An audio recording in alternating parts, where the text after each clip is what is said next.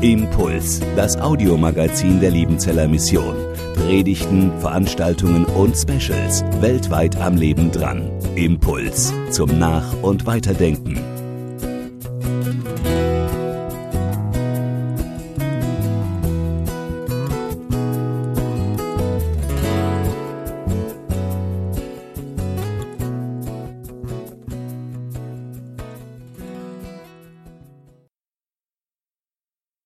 Liebe Heilige und Gottes Hausgenossen,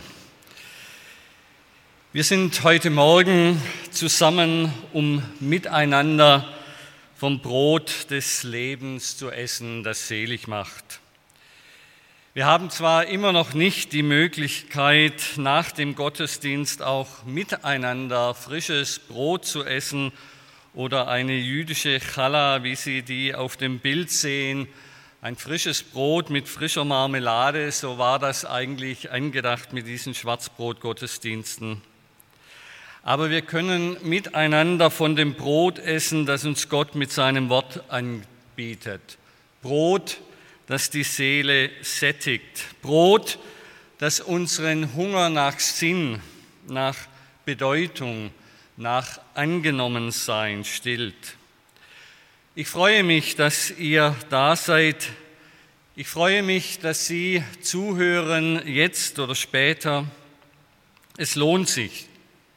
Nicht, weil ich so eine schöne Predigt halte, das hoffentlich auch, sondern weil der Text, der uns zum kräftigen Hineinbeißen ausgeteilt wird, so ermutigend, so nahrhaft und so schön ist.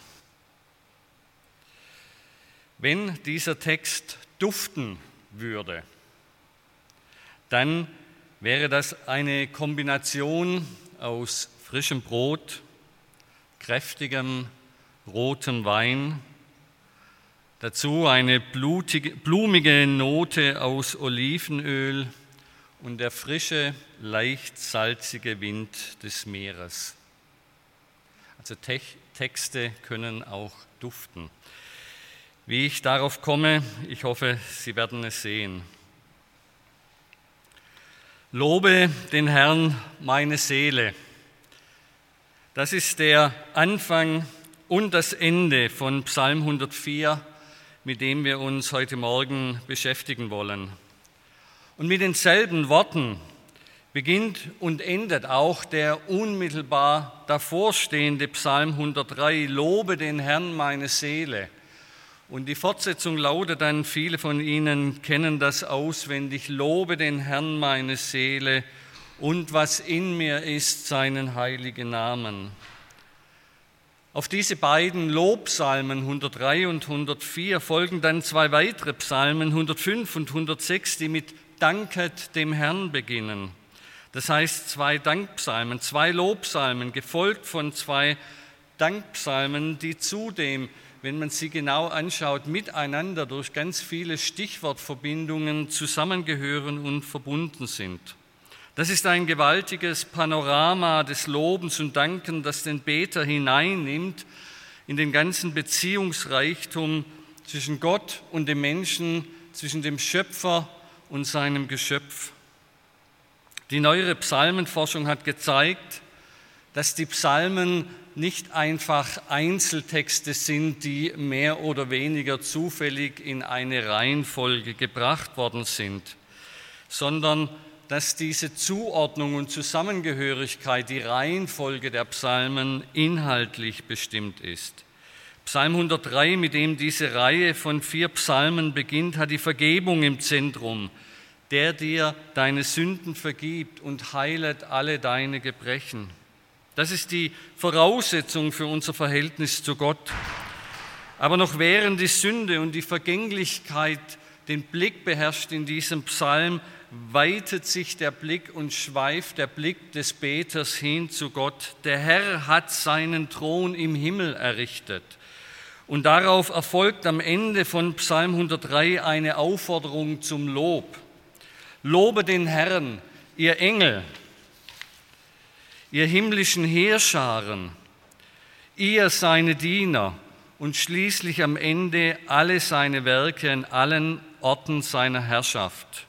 Und diesen Aufruf zum Lob nimmt Psalm 104 auf und wir hören die ersten Verse. Herr mein Gott, du bist so groß, in Hoheit und Pracht bist du gekleidet, der Licht ausbreitet wie einen Mantel, der den Himmel ausspannt wie ein Zelt, der im Wasser seine Gemächer baut, der Wolken zu seinem Wagen macht, auf Flügeln des Sturms dahinfährt, der Winde zu seinen Booten bestellt, zu seinen Dienern lohendes Feuer.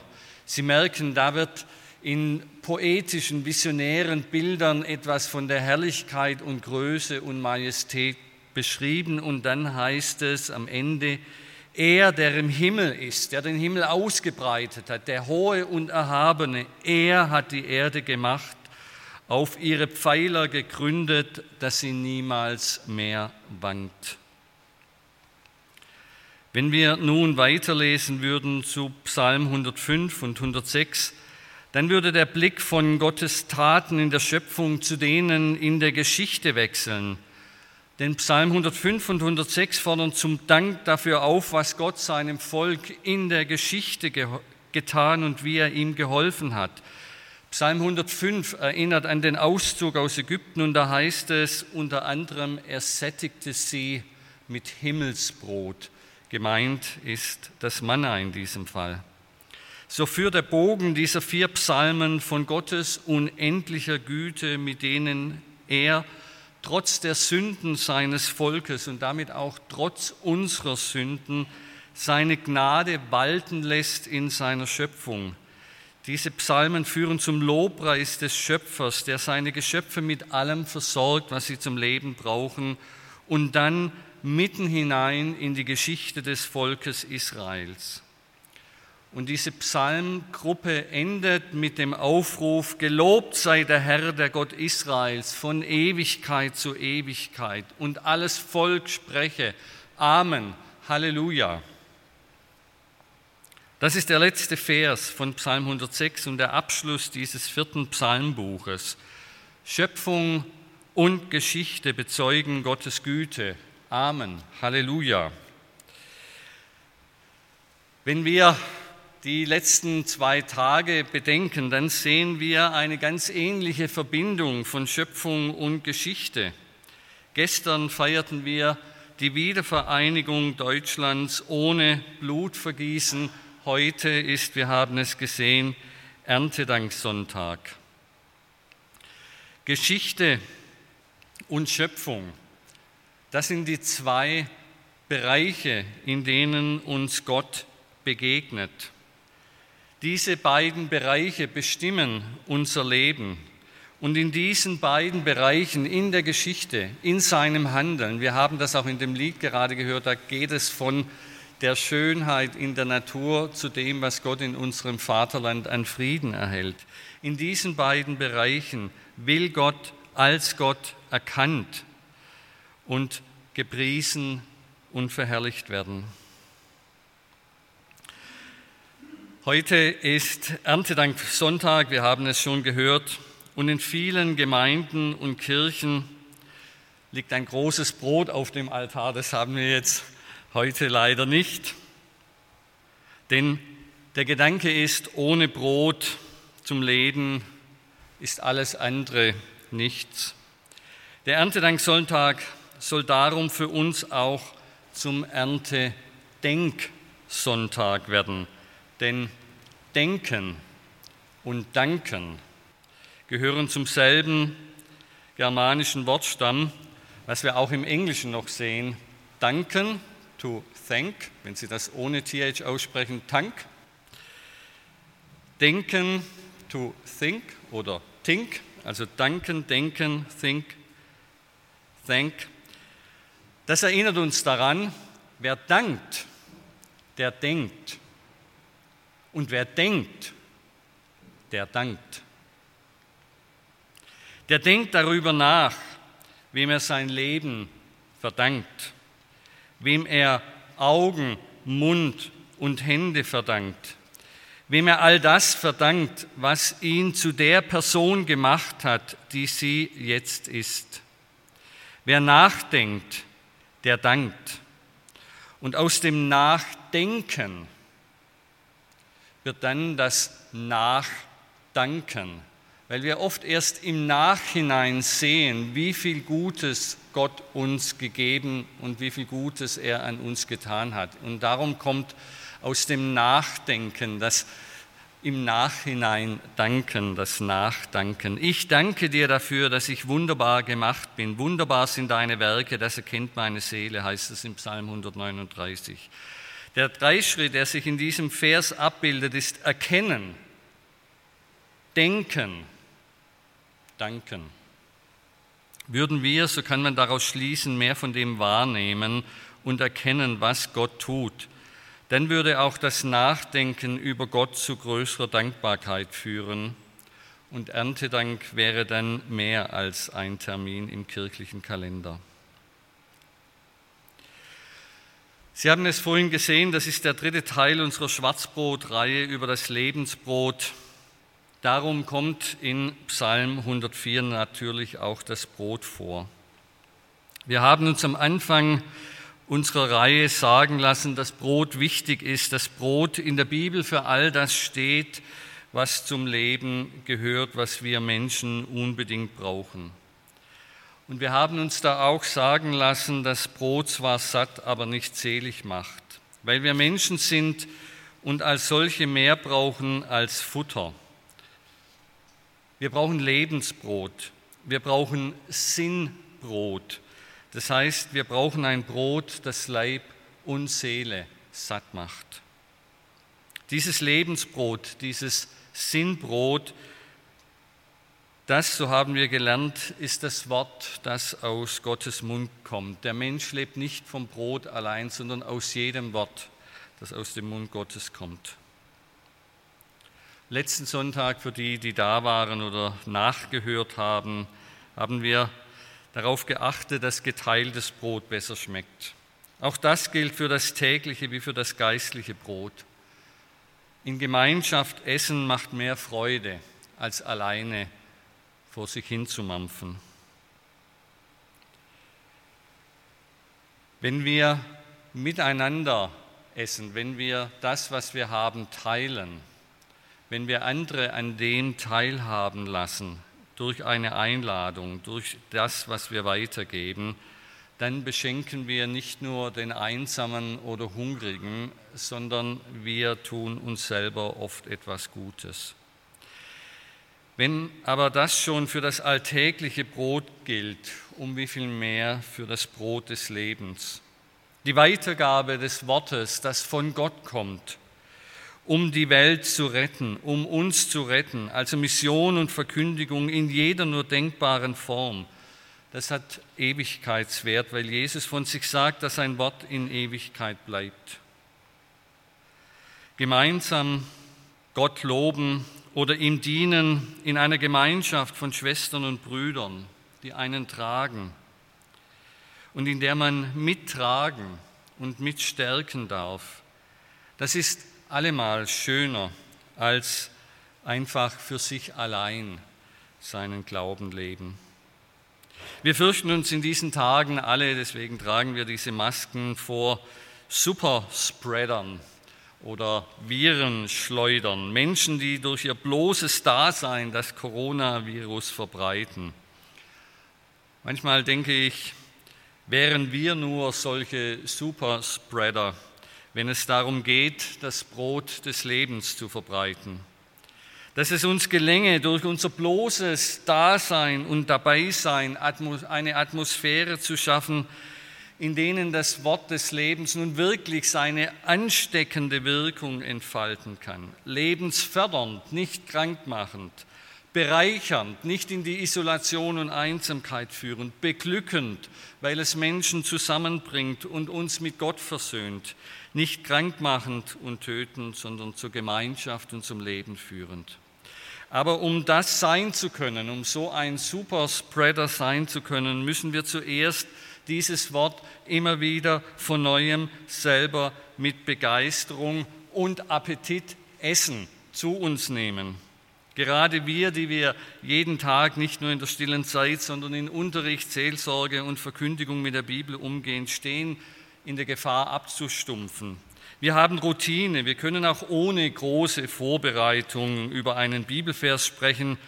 Wir meinen zu wissen, was in der Bibel steht und staunen darum selber viel zu wenig darüber, dass sie noch immer, auch wenn wir seit 40 oder 50 Jahren darin arbeiten, lesen, lehren, dass sie immer noch so viel mehr enthält, dessen Bedeutung und Tiefe wir noch lange nicht ausgelotet haben.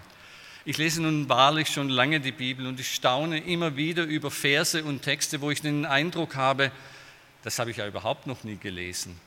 Da habe ich ja überhaupt noch nie darüber nachgedacht. Und manchmal fragen mich Leute, was bedeutet das, was heißt das? Weil sie meinen, wenn jemand Professor für biblische Theologie ist, dann weiß er alles. Und dann merke ich ganz oft, wenn ich wirklich darüber nachdenke, dann weiß ich wahrscheinlich noch nicht einmal über ein Viertel der Verse in der Bibel wirklich Bescheid.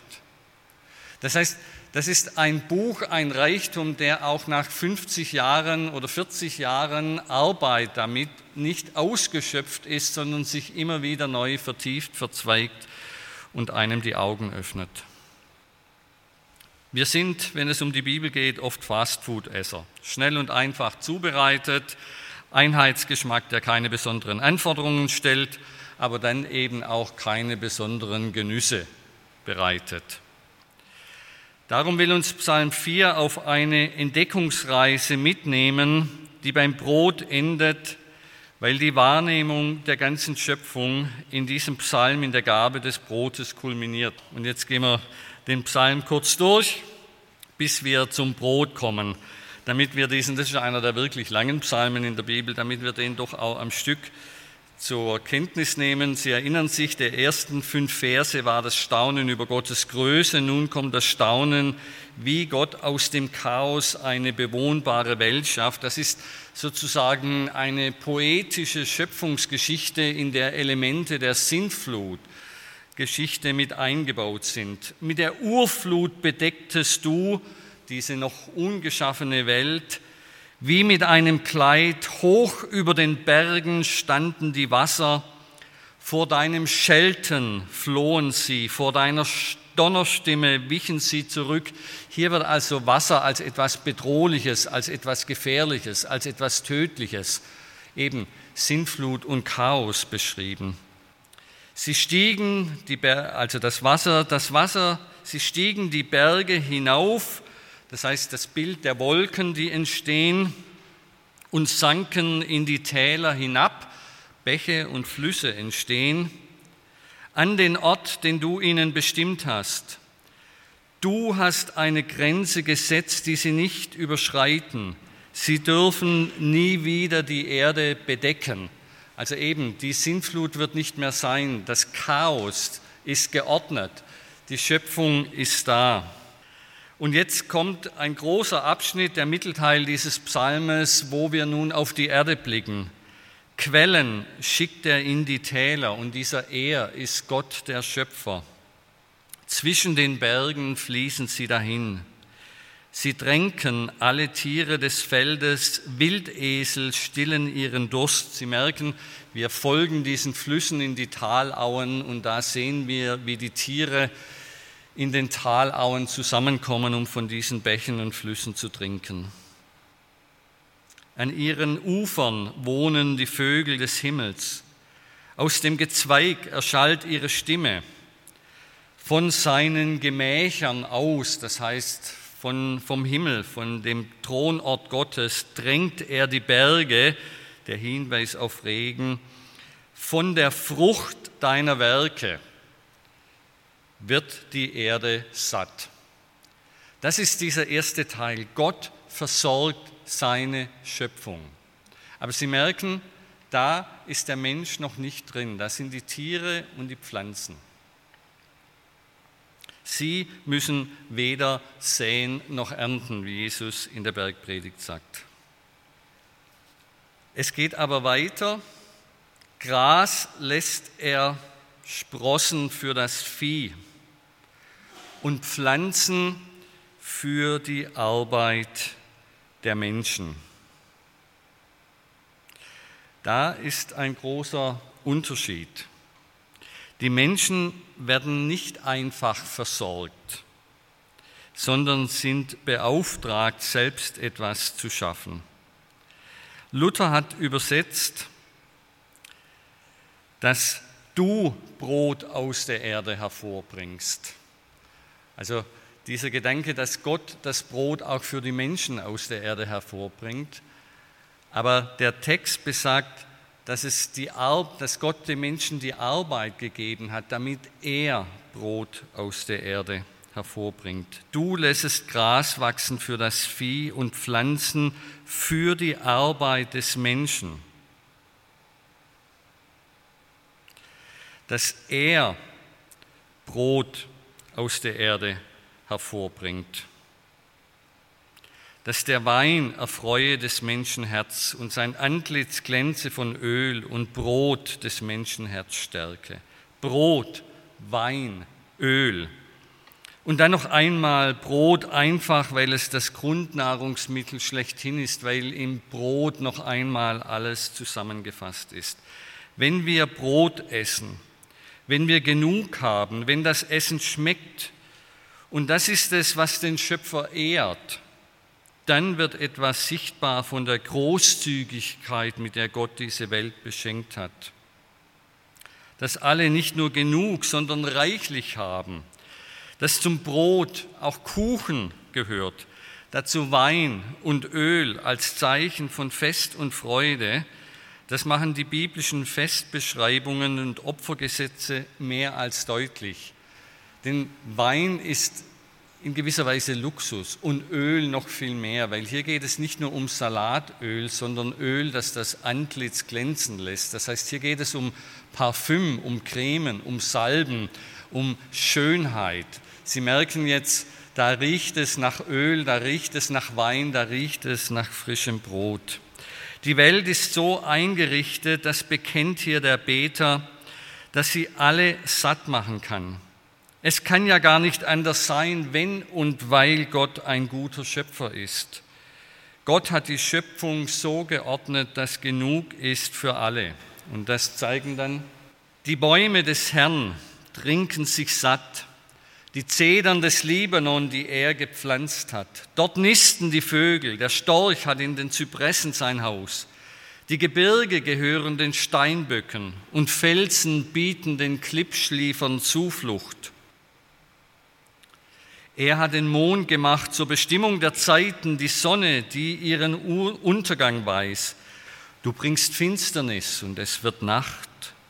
In ihr regen sich alle Tiere des Waldes. Die Löwen brüllen nach Beute und fordern von Gott ihren Fraß. Strahlt die Sonne auf, ziehen sie sich zurück und lagern in ihren Verstecken.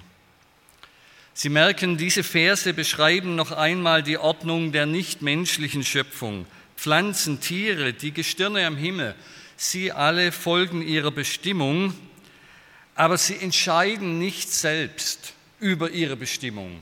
Sie folgen ihren vorgeordneten Bahnen, sie folgen ihren Instinkten, die Gott in sie hineingelegt hat, aber sie entscheiden nicht selbst. Darum ist es anders dann im nächsten Vers, der Mensch geht hinaus an sein Werk, an seine Arbeit bis zum Abend. Und das ist das gleiche Wort, das wir oben in Vers 14 hatten. Wie zahlreich sind deine Werke, Herr, du hast sie alle in Weisheit gemacht, die Erde ist voll von deinen Geschöpfen. Wir sehen hier etwas, der Mensch ist eingebunden in diese große Ordnung Gottes, aber er hat eine andere Aufgabe als alle anderen Lebewesen. Vers 24, wie zahlreich sind deine Taten oder deine Werke, man könnte auch gut schwäbisch sagen, deine Schaffereien. Es ist genau dasselbe Wort, wie wir es in Vers 13 hatten. Herr, sie haben Sie alle hast du mit Weisheit gemacht, angefüllt ist die Erde von deinen Gütern und Besitztümern. Wenn darum Menschen hungern, dann nicht, weil Gott ein schlechter Haushalter und knausriger Schöpfer ist, sondern weil wir Menschen, denen er seine Schöpfung zur Verwaltung anvertraut hat, damit nicht umgehen können. Die Erde und das Meer reichen aus, um zehn Milliarden Menschen zu ernähren. Und doch leiden immer noch etwa 820 Millionen Menschen unter Hunger. Das sind rund 11 Prozent der gegenwärtigen Weltbevölkerung von 7,8 Milliarden Menschen. Und es sind, auch das muss gesagt werden, es sind 200 Millionen Menschen weniger, die hungern, als noch vor 25 Jahren. Es geht also hier nicht um Katastrophenzahlen oder darum, ein schlechtes Gewissen zu machen. Es geht nur darum, dass das Hungern müssen nicht das Ergebnis einer schlecht gemachten Schöpfung ist, sondern die Folge von menschlicher Ausbeutung, Zerstörung, Misswirtschaft, aber auch menschlicher Nachlässigkeit, Gedankenlosigkeit und Trägheit. In den Industriestaaten werden 40 Prozent Lebensmittel verschwendet. Und die Abfälle und die Verschwendung fallen hier überwiegend bei Handel und Verbraucher ab. Das heißt, etwas wird hergestellt, da fällt schon etwas weg. Es kommt in die Läden, manches wird nicht zum vorgeschriebenen Termin verkauft und muss entsorgt werden. Die Leute kaufen mehr, als sie essen oder brauchen. Auch da wird weggeworfen. Sozusagen in jedem Glied dieser Kette fällt etwas weg. 40 Prozent. Man mag sich das wirklich nicht vorstellen. Und das ist eine Zahl, die ich von der Homepage des Landwirtschaftsverbandes habe. Ich nehme mal an, das sind keine Panikmacher, die unbedingt jetzt übertreiben wollen. Aber nicht besser ist es in den Entwicklungsländern. Da entstehen bis zu 40 Prozent Lebensmittelverluste, die vor allem nach der Ernte anfallen, beim ersten Transport und der ersten Verarbeitungsstufe. Das heißt, mehr Planung, mehr Sorgfalt und der klügere Einsatz von Ressourcen könnte die Not lindern. Vielleicht würde auch hier mehr Dankbarkeit für Gottes Versorgen zu mehr Denkarbeit führen, wie wir mit diesen anvertrauten Gütern umgehen sollen. Niemand müsste also auf diesem Planeten hungern. Wenn immer Menschen darum dauerhaft hungern, wird Gott als Schöpfer verunehrt weil es so aussieht, als würde er nicht alle reichlich versorgen können. In den Worten unseres Psalmisten, es warten, wartet alles auf dich, dass du ihnen Speise gebest zu seiner Zeit. Und in der Beobachtung des Psalmisten wird dieses Warten belohnt. Du gibst ihnen, dass sie einsammeln können. Du öffnest deine Hand, dass sie satt werden können an Gutem. Der Psalmbeter, das müssen wir uns klar machen, das ist kein Träumer, das ist kein Naturromantiker. Er lebt in einer Zeit, die in vielem sehr viel ärmer war als unsere. Die Abhängigkeit von Wind und Wetter, von Sonne und Regen war zu dieser Zeit viel größer als heute. Das ist also nicht eine verklärte Idylle von früher, sondern das Zeugnis aus einer Zeit, in der die meisten, um zu überleben, sehr hart und sehr viel arbeiten mussten aber weil dieser Beter nachgedacht hat, weil er die Welt um sich herum beobachtet hat, weil er in seinem Nachdenken über die Welt auf Gott und die Menschen geschaut hat, darum ist er gewiss, du gibst allen Menschen und Tieren reichlich. Du willst, dass alle satt werden. Aber so stellt sich dann die Frage, warum werden dann nicht alle satt? Warum gerade dieses oft so große Leiden bei Menschen und Tieren? Auch darauf antwortet Psalm 104. Wir lesen in Psalm, äh, nein, in Vers 29, den haben Sie noch, ja? Verbirgst du dein Antlitz, erschrecken sie, Menschen und Tiere. Nimmst du ihren Atem weg, kommen sie um und werden wieder zu Staub. Und dieses wieder zum Staub werden ist uns bereits an der ersten Brotstelle in der Bibel begegnet, wenn Sie sich daran erinnern. Im Schweiße deines Angesichts sollst du dein Brot essen, bis du wieder zur Erde wirst, davon du genommen bist, denn Staub bist du und zum Staub kehrst du zurück. Wir Menschen können Gott dazu bringen, dass er sich abwendet von seiner Schöpfung, von seinem Volk und von seinen Geschöpfen, wenn sie nicht auf ihn hören. Es ist die menschliche Sünde gegen Gott, gegen die Mitmenschen, gegen die tierischen Mitgeschöpfe und die nicht beseelte Schöpfung, die dazu führt, dass das Land sein Gewächs nicht mehr gibt. Mangel an Brot ist eine Folge von Gottes Gericht. Darum wird häufig in der prophetischen Gerichtspredigt Bezug genommen. In Amos lesen wir, ich habe euch in allen euren Städten müßige Zähne gegeben, das heißt Zähne, die nichts zu kauen und nichts zu beißen hatten, müßige Zähne gegeben und Mangel an Brot in allen euren Orten. Dennoch bekehrt ihr euch nicht zu mir, spricht der Herr. Und doch, wenn Gott seinen Segen zurückhält, weil er den Menschen etwas klar machen will, dann sind das begrenzte Zeiten sieben Jahre Dürre in Ägypten, drei Jahre Dürre in Israel zur Zeit des Propheten Elia. Gottes Gericht ist nicht maßlos, sondern begrenzt. Wir Menschen dagegen sehen zu, dass über Jahrzehnte hinweg ganze Regionen verkümmern und verarmen, indem wir Gewalt, Korruption und Ausbeutung zulassen. Wir sehen, wir brauchen beides. Brot zum Leben als Grundnahrungsmittel und Gottes Wort, das uns den Weg weist, weil der Mensch eben nicht vom Brot allein lebt.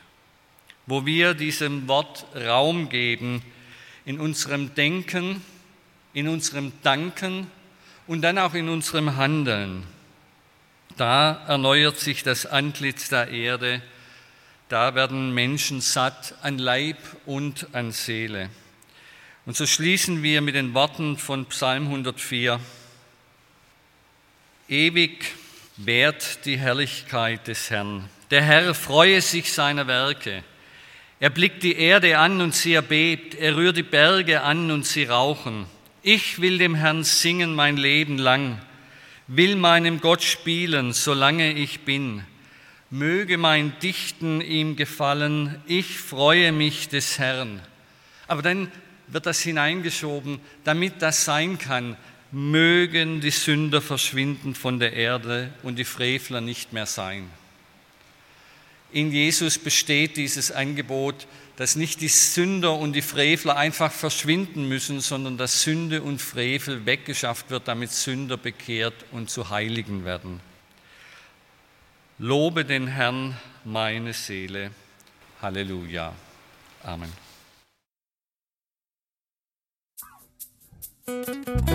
Impuls ist eine Produktion der Liebenzeller Mission. Haben Sie Fragen? Würden Sie gerne mehr wissen? Ausführliche Informationen und Kontaktadressen finden Sie im Internet unter www.liebenzell.org. Die Liebenzeller Mission produziert ebenfalls das Fernsehmagazin Weltweit am Leben dran. Informationen zur Sendung und zum Empfang gibt es unter www.weltweit-magazin.de.